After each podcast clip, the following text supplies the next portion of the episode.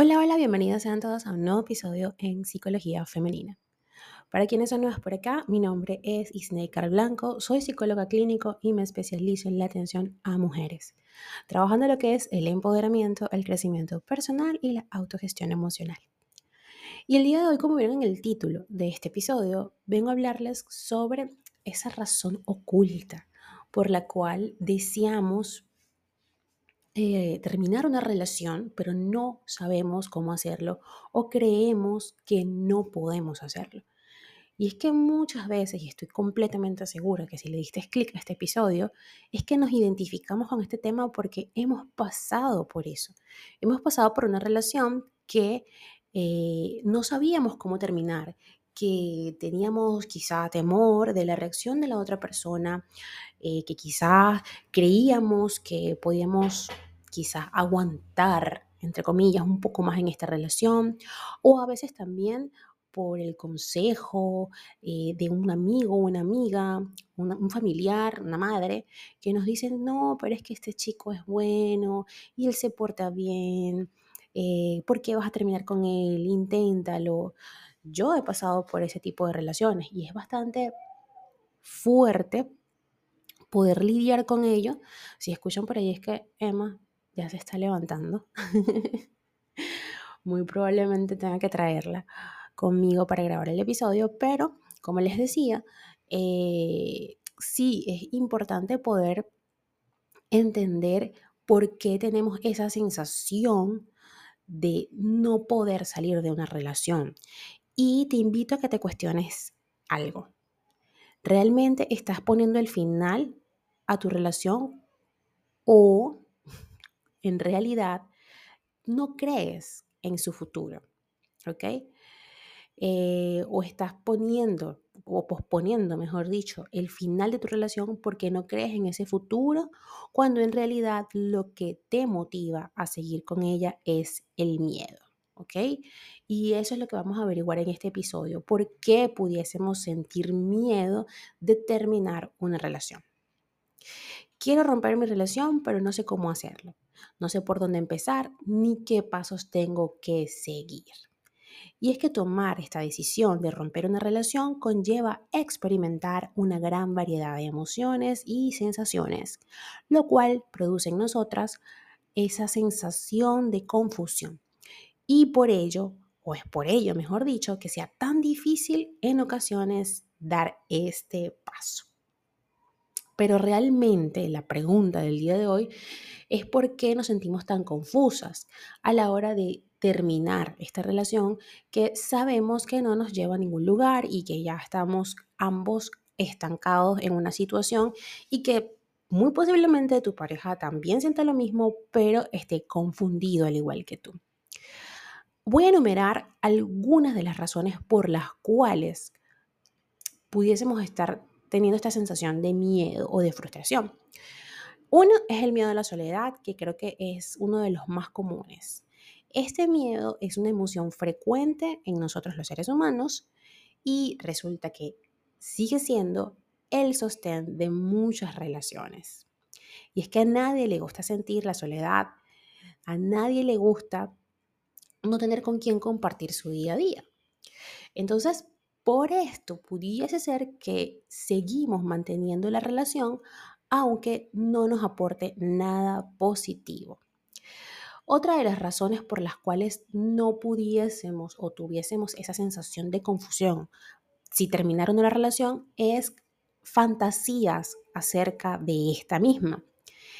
El seguir intentándolo, quizás produzca un cambio, Y eh, otra de las razones es esta, ¿no? Por la que seguimos en esta relación es esa sensación de que todo va a cambiar, todo va a mejorar si hago esto, el poder del amor, ¿no? Otra de las razones pudiese ser eh, evitar la confrontación, ¿no? Con la persona y sobre todo el sufrimiento o el cambio, porque obviamente una ruptura así tú te, estés en una relación que sabes que está destinada al fracaso y que va a terminar, igual te produce un duelo, porque tenías un tiempo con esta persona y uno llega a acostumbrarse a la compañía de esa persona. Y también, por supuesto, produce consigo un cambio y podemos experimentar ese miedo, ¿no? empezamos a, decir, no, pero es que, ¿qué va a pasar mañana? ¿Cómo voy a hacer las cosas? Antes estaba acostumbrada a irme en el metro con él todas las mañanas y ahora voy a tener que hacerlo sola. Y es que terminar una relación conlleva ciertos cambios agregados, sobre todo en personas que conviven juntas o que comparten elementos en otros planos. Romper significa cambiar patrones en circunstancias ajenas a la relación, lo cual motiva que se posponga la ruptura, evitando así los cambios derivados.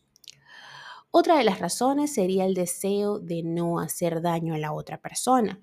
Y es que el malestar de la otra persona o generar malestar en otra persona es una situación bastante incómoda. ¿ok? Y esto puede ser eh, lo que se esté deseando evitar. Y el proceso y las emociones derivadas del cambio y de la ruptura, aunque sean necesarios, queremos evitarlos a toda costa.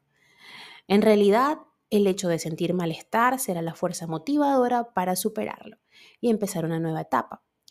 Todo cambio requiere una adaptación y una aceptación de lo que ha pasado. Detrás de cada mala etapa, de cada fracaso y de cada ruptura, aparecen nuevas oportunidades para ser felices. Tenemos también, no menos importante, pero última, la dependencia emocional.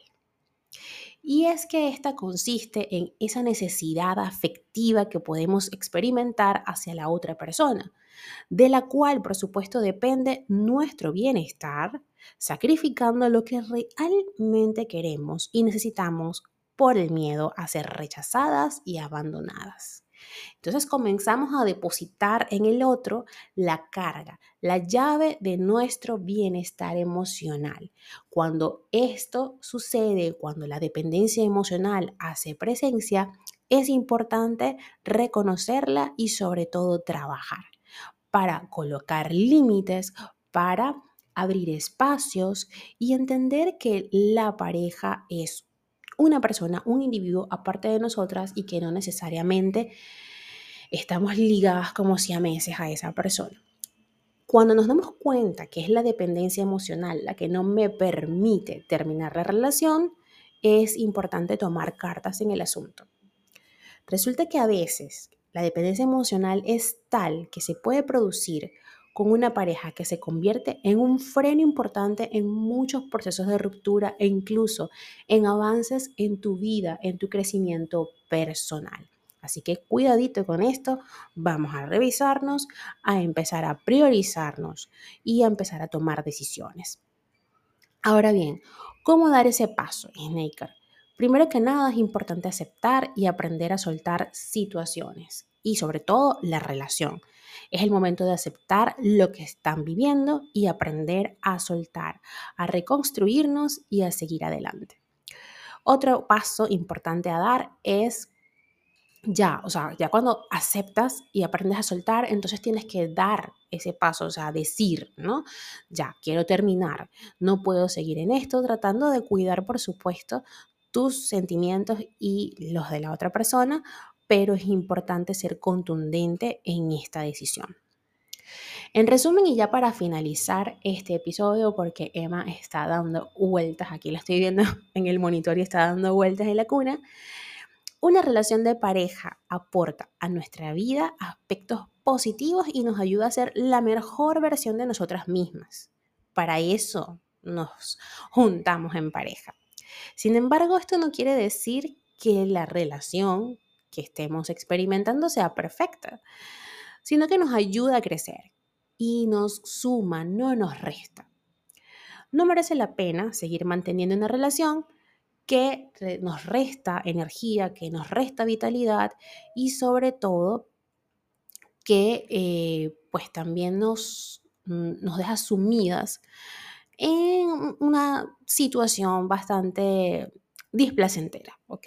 Una relación es placentera, tiene sus altos y bajos, van a haber conflictos, por supuesto, pero en su mayoría debe ser algo placentero. Incluso tratar de solucionar el conflicto es placentero porque quieres conservar este vínculo con esta persona. Hasta acá el episodio de hoy, espero que lo hayas disfrutado y si ha sido así, por favor, déjamelo saber a través de mis redes sociales, en Instagram, Twitter, Clubhouse y Twitch como Psiqueplenitud 11, en Patreon como Psiqueplenitud, TikTok como psicóloga Snake Blanco, eh, también tenemos, por supuesto, el canal de YouTube, Psicología Femenina, y ahora que estoy en Threads como Psiqueplenitud 11. Un fuerte abrazo y que tengan todas y todos un hermoso día.